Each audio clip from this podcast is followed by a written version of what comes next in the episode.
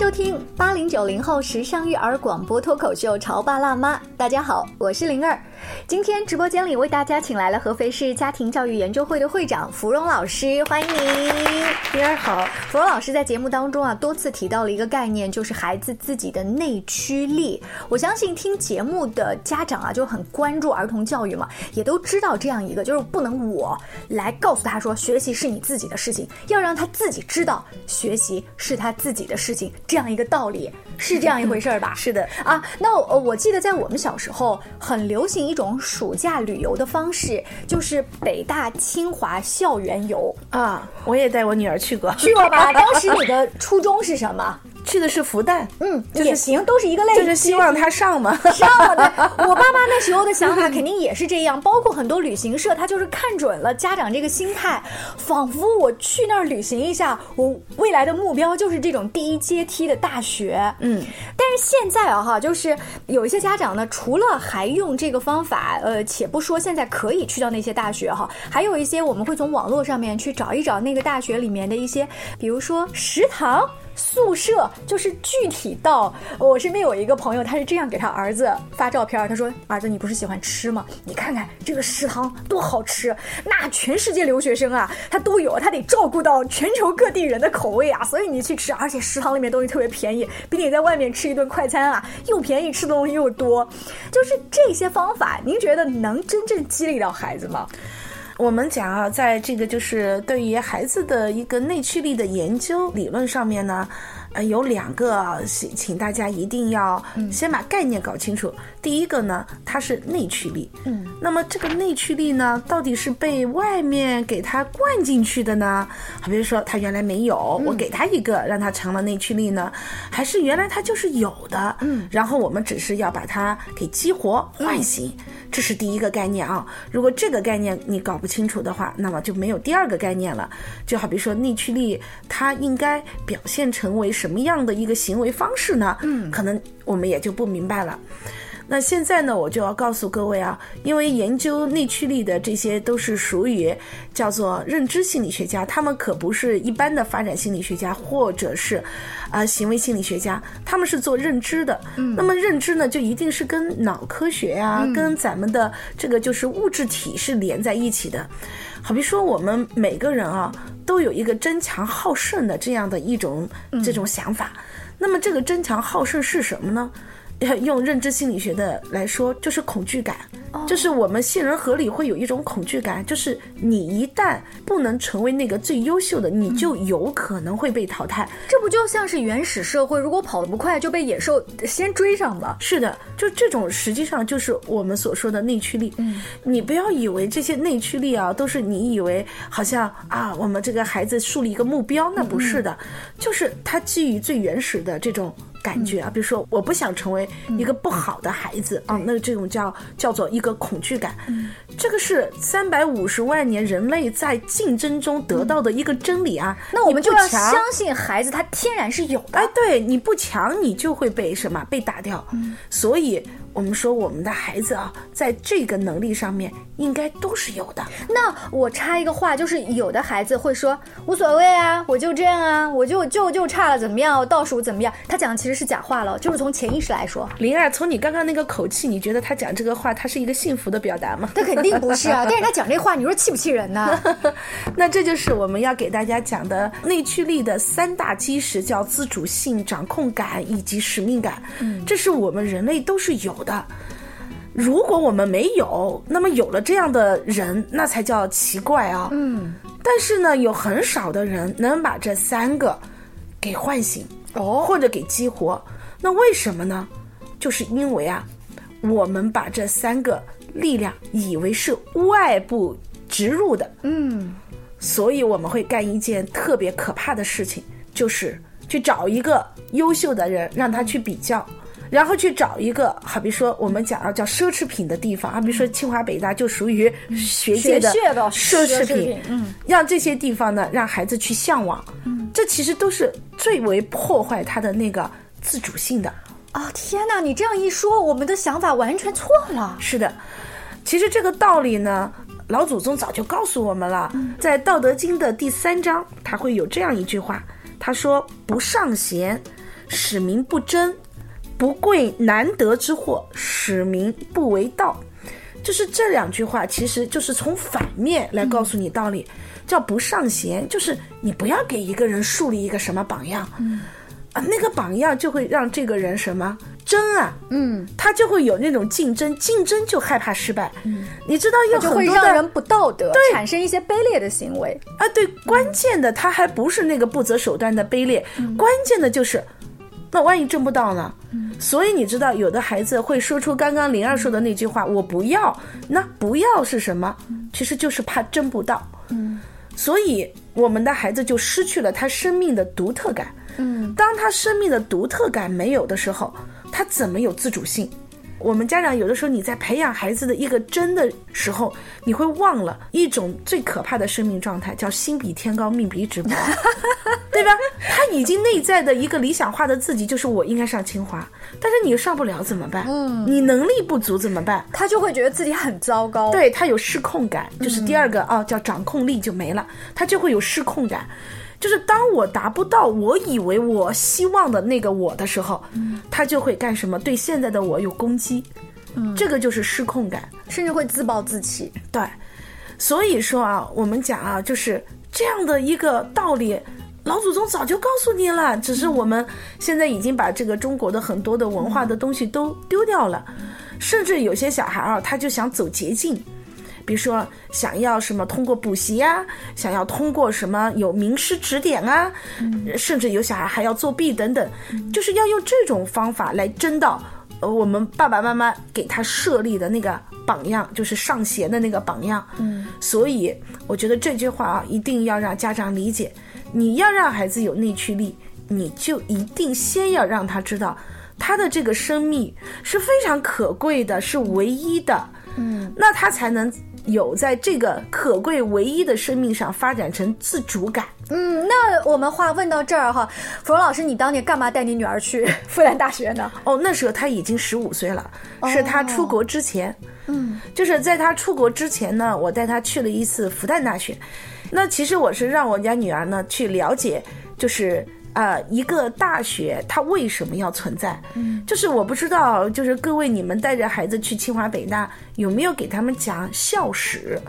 所以呢，我是第一步带我们家女儿看了复旦的校史。那有一些家长说，我自己都不是清华北大毕业的，我哪知道他的校史？我百度了一下，哦有有校史如果如果我百度了一下，我念给他，可能我不是这个学校毕业的，我自己都没感触。这时候，你一定要到现场，到校史馆就有感触了。哦，是吗？这 这时候，其实你跟你女儿一起沉浸在这个校园的文化当中。嗯，对，他会有一个那个，就是先要了解这个学校的校史感，那你要知道这个学校是怎么来的，然后这个学校培养了多少人，然后这个学校为我们国家做了什么什么样的贡献。其实我是为了他的第三个使命感，嗯。然后我女儿呢，当时是已经要出国了嘛，也就是说她是不可能到复旦来去上学的。嗯嗯。但是我告诉我女儿，就是啊，你看一个一个大学，就是我们不管啊是在国内的大学还是国外的大学，那么进入到大学学习的时候，我们的目的应该是什么？嗯，我们应该做一些什么事情？而且复旦大学呢，每一年它有一个文科的自主招生，嗯，其中呢有一些书啊是它指定的书目，嗯，那个你到复旦大学，你也可以看到它有那个自主招生的那个馆。它就是要告诉你每本书的原因，就是为什么来我这儿必读这几本书？他是要问你的，哦。就你读没读过这些书？例如呢，有一本《动机与人格》，就是那个马斯洛的心心理学马斯洛的《动机与人格》，就是后来我们就把就是复旦大学的要求自主招生所有书都买回来了。啊。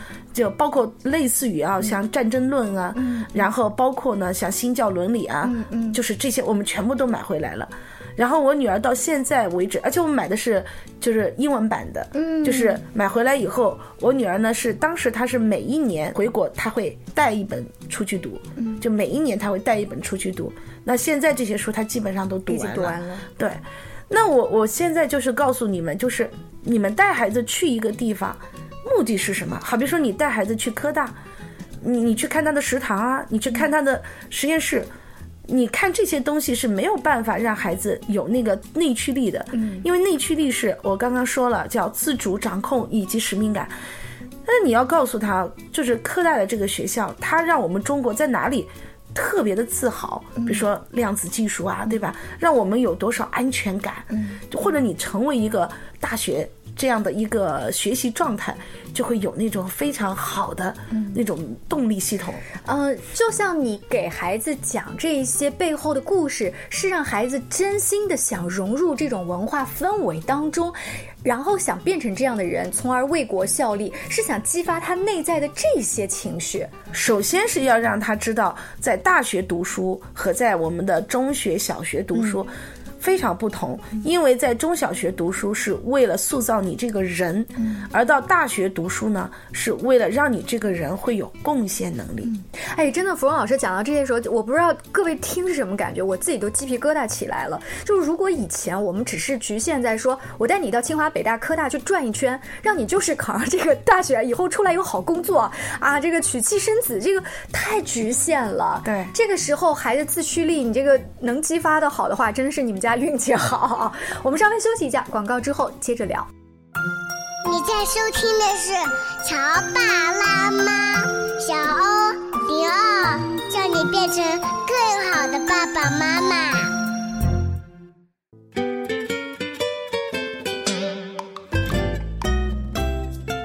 之后，欢迎您继续回来。今天我们的节目当中要跟各位聊一聊自驱力，因为我觉得现在躺平的孩子还挺多的。嗯，他用我们老一辈爷爷奶奶的话说，你要好好读书，读书完了以后考个好大学，好大学出来有个好工作，好工作之后就 好娶媳妇儿，然后好结婚，然后最后那孩子就直接告诉你说，我都不准备找对象。那你说你怎么激励他呢？对不对？是的，是的。所以我们觉得啊，大家一定要把咱们的一些理论啊要了解透，啊，我刚刚给大家说了，内驱力是我们人啊都有的。那如果一个人呢没有这种自主感、掌控，就是我们干嘛要学习啊？所以每个孩子都是爱学习的。那为什么我们需要有使命感呢？因为只有使命感，像中国古代啊，就是光宗耀祖，都是使命感，他怎么可能会去吃苦呢？嗯，所以我们说。如果啊，我们不去做那些错误的做法，或者引导孩子向错误的地方走，嗯，那么我们才能真正的调动他的内驱力。嗯，为什么精致的利己主义者通常也都有空心病？嗯，就是因为啊，他所有的利己行为都是被我们外力诱惑的。嗯。当他达到了这些的时候，他也没有发现，好像自己也没有快乐多少。对，这个时候他就得了空心病了。所以我认为，如果我们家长啊，你今天要是真的准备带孩子去一所优质的高校，那你一定要告诉他。上到大学的一个人，为什么对这个国家很重要？嗯，为什么我们要层层选拔？是要经过中考、高考，嗯，对吧？要想到上到这种学校，那大概都是顶尖的啊，这样的一些人物，是因为他们要承担更重要的任务。嗯，上次有一个小孩呢。他想到农大来看看，嗯，嘿，我觉得也挺好的。我说你到农大来看看啊，我就带他去了茶叶学院，嗯，因为我们茶叶学院呢非常有名啊，对对对。然后我们有两个很著名的教授，一个叫陈团教授，一个王泽农教授。然后呢，一个是福建人，一个是江西人。然后他后面的成就就一堆一堆的啊。然后我就给他们讲，你看啊，就是一片小小的茶叶啊，你看在中国就能变成一个如此庞大的经济系统和一个商业王国。你想想看啊，就是这样的一些专家他在做的是什么样的一件事？比如说陈团评定了一个茶叶品种，嗯，那就带活了一个地方的经济呀。哦，那然后这个小孩子啊，他真的好好玩，他就拿笔在那记。然后过一会儿呢，我说你还想去哪里看一看呢？他说我想去看看动科动物的学院。然后我就带他去动科动科学院了，因为那动科学院里面有很多的那个实验嘛，哦，就是那种非常有趣的，甚至有一些很高科技的一些实验的东西，但他是不可能参观的啊。我们只是找了那些老师教授跟他聊了一下天，然后那，教授很奇怪，就说：“哎，你以后想往生物科生物科学上面发展吗？”呃，那那是一个小男生啊，他说：“对，他说我就想去做生物科学方面的学习。”他才小学四年级，他想我。就想来看一看，因为啊，他是这样想的。他说：“我为什么要到农大来呢？”他说：“我要学习生物，他就是为了能够让，就是我们能吃到更好的，对吧？能够去让我们的生活更美好。”他想来想去，他说这可嘛不是清华北大的事儿，这是农大的事儿。哦，我觉得他分得非常清楚，他知道每个学校的任务培养的人才是什么样的。哎，他很好玩啊。嗯后来后来那个教授就跟他说，他说呢，呃，如果你有可能啊。呃，清华、北大他们都有生，就是特别北大，他们有非常好的就是这个生命科学学院。然后呢，那个地方它是研究基础的，我们这边是研究应用的。哦，但是如果呢，你从这么小就开始建立对这个学科的兴趣，倒真不如建立一个更大的一个宏伟的理想，就是做基础的研究。我觉得这个教授也好棒，就从小给了他一颗特别美妙的种子。哎，所以这个小孩呢也是啊，我们这小男孩特别好玩，在手机。然后后来呢，我带他出来了以后，他就说：“他说我今天到农大，我很有收获。”我说：“为什么有收获呢？”他说：“我坚定了未来考农大。”嗯，但是他不一定考我们安徽农业大学啊。但是他其实呢，这个背后是他喜欢这个领域，嗯并且他觉得这个领域背后的那个使命感是什么？对他要做应用研究，对他他觉得应用研究可能更符合他的需要啊。嗯而且呢，他也通过这个查学的这个老师会觉得哦，扎扎实实做一件事儿，的确你到最后嗯会、会有很不得了的一个结果。所以我认为啊，就是千万不要轻易的带孩子到大学，嗯，也千万不要把大学功利化和庸俗化。大学呢是一个圣地，圣在哪里呢？就是这里面是最高等的知识。嗯，那我们讲啊，特别是一些研究型的大学，尤尤其我们家长特别喜欢让孩子去研究型的大学。但是你们要让孩子去了，就要让孩子去建立他的那个使命感。嗯，你真的有一天到了清华北大，那你就要去比一般的中国人更要能解决关键问题。嗯，那你看我们要是解决不了，我们就说这清华培养的人都到哪里去了，对吧？是不是的？那我们肯定不会问一边随便的一个二本院校，你说培养的人，我们肯定会去把希望建立在九八五、二幺幺这些优秀的研究型的这些大学身上。好，那我们的话题再拉回来，在节目的尾声问一下，行，我们不随便到大学里参观了，芙蓉老师，您给我们省一笔旅游费哦。那我们接下来在日常的生活当中，要怎么样去慢慢引导他们呢？那我刚刚还是回到基本的概念啊，它有六个表现形式。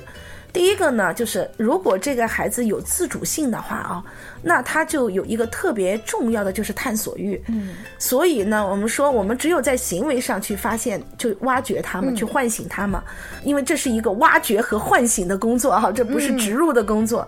所以呢，我认为还是要特别多的去让孩子去做探索。就做他真正喜欢的事情。呃，包括他不喜欢的事情，也要引导他去做探索。嗯，所以我现我觉得我们现在的这个双减以后，我们的学校的内部教育肯定会发生很大的变化，就是由那种一般的灌输性的教学，会慢慢变成探究性的教学。嗯，这就是去推广，就是一种新的发现孩子内驱力的一种方式的落实。尤其是刚才芙蓉老师拿到这个《道德经》当中的第三章去讲这个时候，其实《道德经》前面也提到了，就是做那些看起来没有用的事情，那个无为的事情，刚好就是芙蓉老师强调的，我们行为上你怎么去探索，对你要做那个打一个引号看起来没有的事情，累积多了它才能有用啊。对对对，还有呢，就是呃在自主性上面啊，他一定要有自信。所以说，孩子一定要允许他犯错，嗯，就是要允许他在错误中有一个成长的过程，嗯，不要想着一步就让孩子达到一个什么完美。是所以呢，孩子要有一个不断的觉得我有潜力感的那种状态。嗯，那么第二呢，就是他的掌控，掌控呢的行为是挑战，嗯，和对于一些困难问题的忍韧性、忍耐性。嗯，所以呢，这两个也是特别重要的，就是我们会要让孩子去做一些有挑战性的工作。所以呢，通常啊，如果你的孩子能力很强，那我就建议你是不是可以给他做一些像科学挑战的类类型的事情，或者人文挑战的事情，嗯，都可以。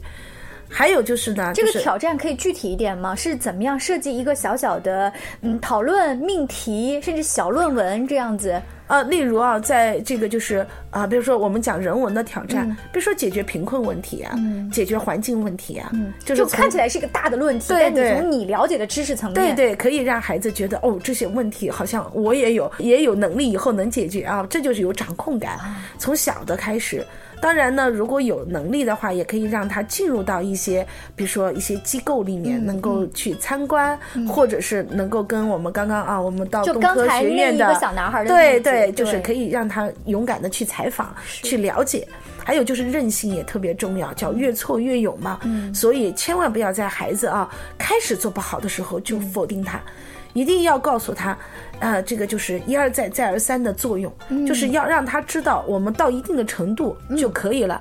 我量变变成质变。对对对，我经常会跟我女儿讲这个道理，但是量变的时候几乎你感知不到。对但是质变一旦发生的时候，挡都挡不住。哦，这就是我们说的，我们的这个就是第二个，最后就是使命感，它一定是意义性和贡献性，所以一定要让孩子贡献啊，有贡献欲望，比如说贡献班级啊，比如说帮助班级里面的一些同学学习啊，不要老是只看着自己的那一点点的分数。这社会荣誉感，在小的班级里也是一个小社会。对、啊对，在家里也要有贡献，做做家务啊。啊，对，帮爸爸妈妈解决问题啊。对我们不说那个家务啊，就是帮父母解决问题。